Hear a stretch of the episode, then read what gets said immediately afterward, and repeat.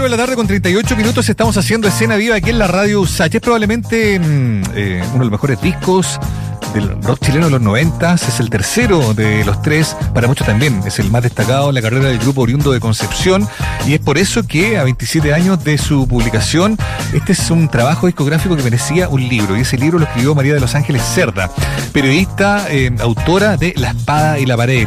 El título en cuestión de este trabajo que en distintas eh, revisiones siempre ha sido muy destacado, no solo por las tremendas canciones que incluía, como esta que escuchamos de fondo, Déjate caer, que son las mejores canciones chilenas también de esa misma década, sino también por todo lo que significó en la carrera del conjunto y para, y para el rock nacional, ¿no? La sensación que uno le quedó en ese momento es que el grupo se pegaba un estirón grande y es por eso quizás también que, ese es un álbum que vale la pena revisar ahora a partir de, las páginas de, de, la investigación de la María de Los Ángeles Cerda, a quien saludamos esta hora de la tarde. María de Los Ángeles, ¿cómo estás? Muy bien, ¿y tú, Mauricio? ¿Cómo estás? Muy bien, qué gusto saludarte. Oye, Hola. y lo primero es, bueno, felicitarte por este trabajo, siempre, siempre estar ahí armando una historia, es algo que requiere tiempo, dedicación, harta pasión, así que eh, muy bien por aquello. Y lo primero, bueno, preguntarte mm, en qué momento te nace la inquietud de, contar la historia de este disco en particular. Bueno, es que el, el origen de, esto, de este libro parte porque eh, Tabaré Couto, eh, Isabel Machado, que son los dueños de la editorial La Piedra Redonda, eh, tenían esta idea de crear una colección de libros sobre discos chilenos que fuesen relevantes en la historia. Y para iniciar esta colección eh, llamaron a dos autores, a Francisco Ortega y a mí. Claro y cada uno tenía que decidir un disco que, le gustara o que le llamara la atención eh, para escribir sobre él y sobre en cualquier estilo podía ser cuento, investigación, novela, estudio, etcétera. Ya. Yo me incliné por hacer una investigación porque es lo que más me gusta a mí en realidad. Claro. Y La espada y la pared es porque simplemente es uno de los discos que más me han marcado. Ya, ese, eh, es un buen punto, porque en el fondo, a pesar, o sea, tenías como la carta abierta de escoger cualquier título, pero escogiste este, y ahí hay una historia personal con ese álbum en particular para, para meterte en este proyecto.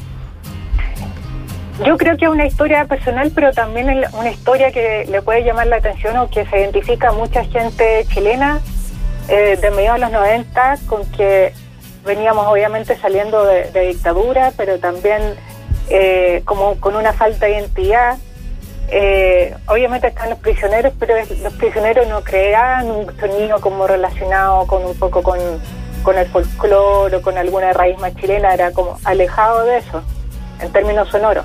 Mm. Y cuando aparecieron los tres con la espada y la pared, yo tenía 14 años y hasta ese momento como que no me llamaba mucho la atención nada así como folclórico ni nada de eso para nada, así como que lo encontraba muy como de gente mayor. Y cuando salió ese disco fue como que me remeció por completo porque sentí una cuestión como, eh, como que gusto, eh, algo chileno, como sentirme identificada con esta mezcla como de, de lo anglo, obviamente, del rock, de un poco como del funk también que hay en este disco. Y ahí como la poesía de, Álvaro Enrique tiene una cosa como una un amor por las raíces que no es obvio, es algo que indagaron ellos y que lo unen todo en un sonido muy particular y muy especial. Oye, María de los Ángeles, y, y, qué importante lo que dices, porque en el fondo también tiene que ver con lo que le pasa a uno, esa experiencia y esa sensación de sentirse parte, de, de entender que hay, hay, un, hay, hay, hay un sonido que, que hace eco porque es la música que te gusta, porque como tú dices, el rock también está presente, toda esa parte anglo, pero hay algo propio que nos, nos identifica. Eh, me gusta mucho como parte este libro también con estos tres eh, textos de, Álvaro López, de Angelo Piratini, eh, de Manuel García mm. en torno a ello también. Cuéntanos por qué partir con eso también, por qué, por qué hacer eco de lo que le pasó también a otros músicos, grandes músicos y reconocidos músicos populares chilenos en torno a este disco. ¿qué, ¿Qué diálogo con eso, con lo propio también hace? Es mostrar como la huella que ha dejado ese disco en generaciones actuales y cómo ha marcado también en sus propias creaciones. Eh, sin ir más lejos, eh, Manuel García tocó con Ángel Parra. Mm, pues. Y esa intimidad también tiene que ver por la admiración que tiene eh, Manuel García por los tres. venía desde su tiempo con Mecánica Popular, pero en esa relación con Ángel Parra se hizo mucho más evidente.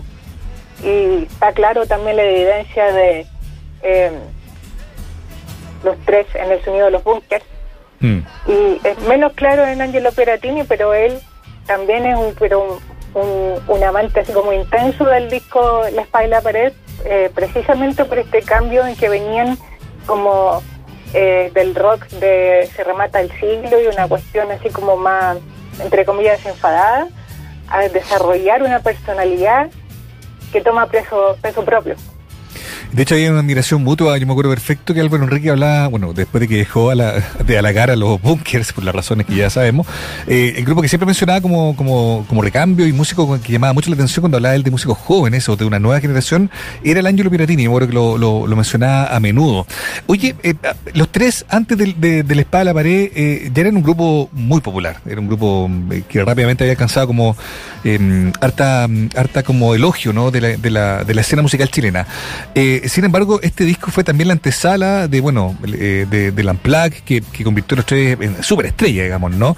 ¿Cómo, ¿Cómo, vivió la banda o cómo afectó el grupo, digamos, el, eh, la aparición de este disco y lo que pasó con él eh, hacia afuera, digamos, ¿no? ¿Cómo afectó en la interna todo lo que empezó a pasar con los tres a partir de la espada y la pared? Yo creo que era algo que ellos venían anticipando de cierta manera porque lo venían trabajando en la interna ya eh, desde se remata el siglo un poco porque estaban haciendo ya no tanto ellos más bien una gestión de management y de y del sello mm. eh, ya estaban como empezando a gestionar esto de eh, ir a Estados Unidos eh, crear contactos ya sabían que había algo un, un escalón al que tenían que alcanzar y el que también tenían que superar. Mm. En la interna, eh, yo creo lo veían también más bien en el sentido creativo, como tenemos que ser mejores en lo que hemos hecho antes. Mm. Un poco con apuro, como decir, como definido por un plazo, porque teníamos que sacar un disco bacán en, en menos sí. de, de, cinco meses, eh, pero tenemos que al mismo tiempo superarnos. Mm. Y yo creo que lo logran en la espada y la pared. Oye, qué interesante que eso haya sido como parte, bueno, el, el relato de, de, de, tu investigación nos lleva un poco hacia allá también, lo que significó para ellos eh, eh, llegar a este momento también musical, eh, lo que significó afuera también, ¿no? Eh, con todos los el reconocimiento que tuvieron también eh, en otros lados, en México, eh, con el con el MTV Latino, con el, el Unplugged, eh, después hay una suerte de camino que se forja también a propósito y a partir de, de, este disco. ¿Qué pasa justamente, no solo para los tres, sino que, y no solo para Chile, quiero decir, sino que para Latinoamérica con, con este disco? ¿Cómo lo sientes tú también desde ahí? cuando entrevisté al, al productor, a Mario Royer, él eh, me lo dejó súper claro que este es un disco que no es solamente una herencia para la música chilena, sino una herencia para la música latinoamericana. Mm. Y él lo define con un orgullo tremendo porque, por ejemplo, Déjate caer fue una canción que marcó, pero muy definidamente a, a toda Latinoamérica. Y ese tipo de fenómeno no es usual con la música chilena. Mm.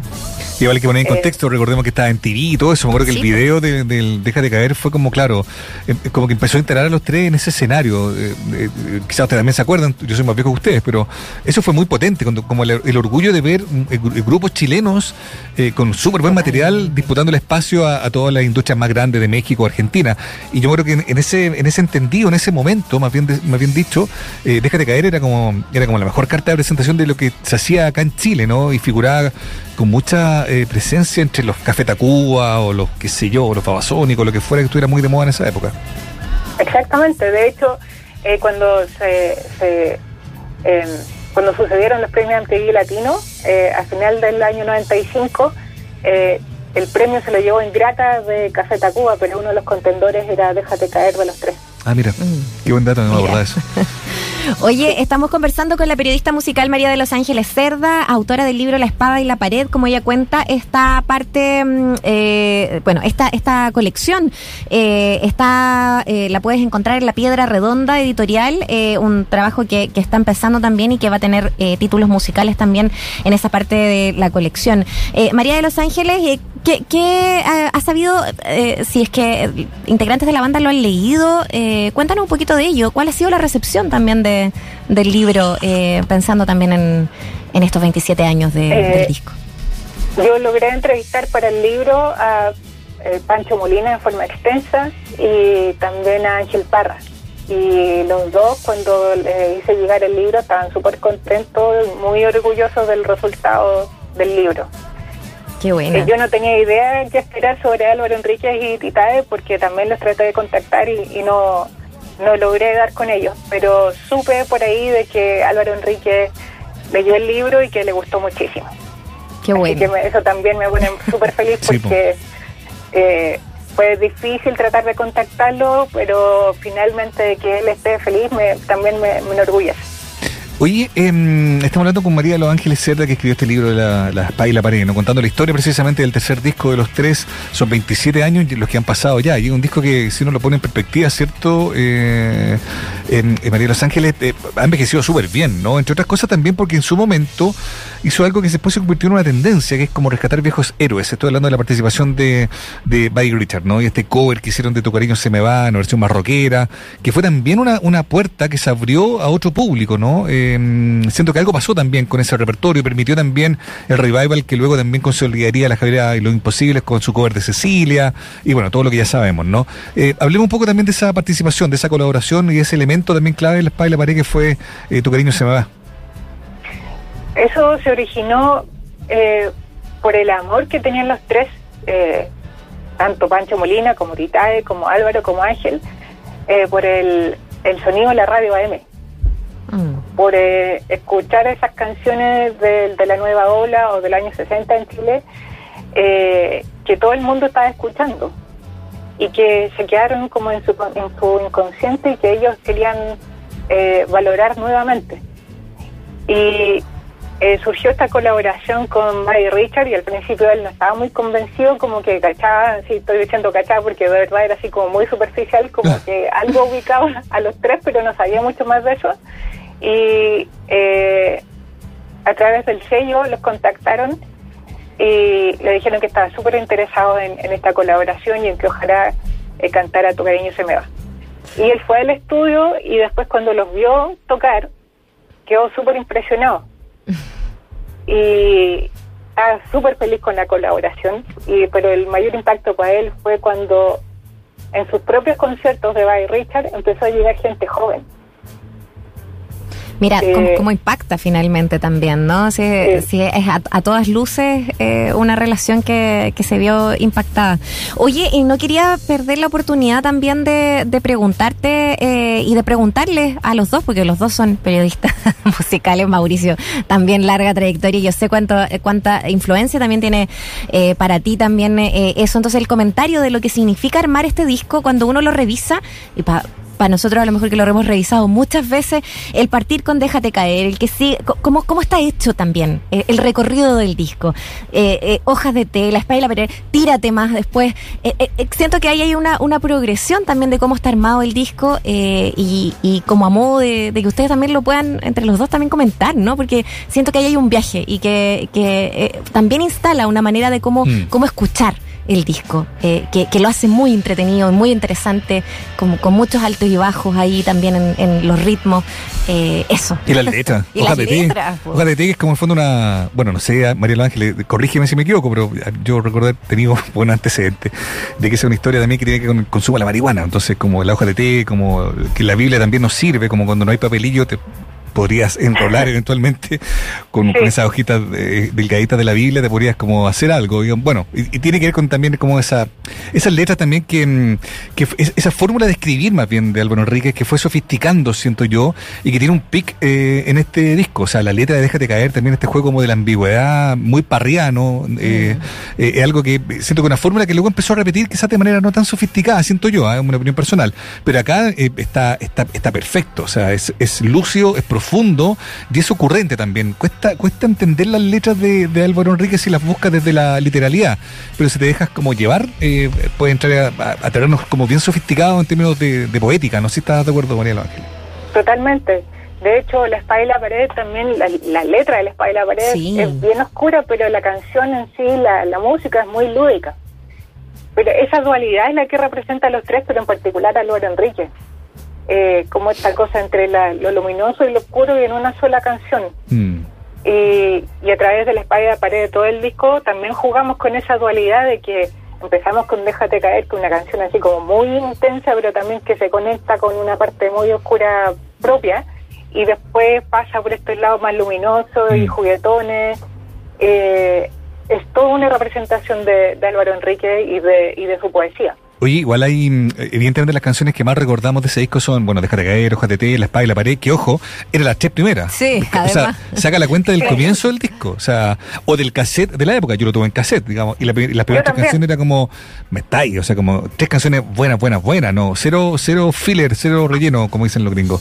Pero hay otras canciones que, que envejecieron súper bien, a mí me, siempre me gustó y, y me he dado cuenta que es una canción que también a mucha gente le gustó, y en estos conciertos que de repente hacen como que, mm, como que la gente puede pedir un tema, o qué canción no tocamos tan a menudo, y te gustaría escuchar, por ejemplo, Moiséfala, es una canción que... A mí me encanta. Que a mí también me, gustó encanta. y yo siento que hay mucha gente que le gusta y no, es- no era de los singles ni, de- ni las más, eh, comillas, obligadas de Mm. ese álbum, pero envejeció bien. Tiene una, una onda media soul también, muy muy muy potente esa canción. Me acuerdo que la otra era Me rompió el corazón, que era una volada eh, eh, súper triste, súper oscura, eh, que también como que mm, ha sido de, las- de esas canciones como ve si tú quieres dentro del disco.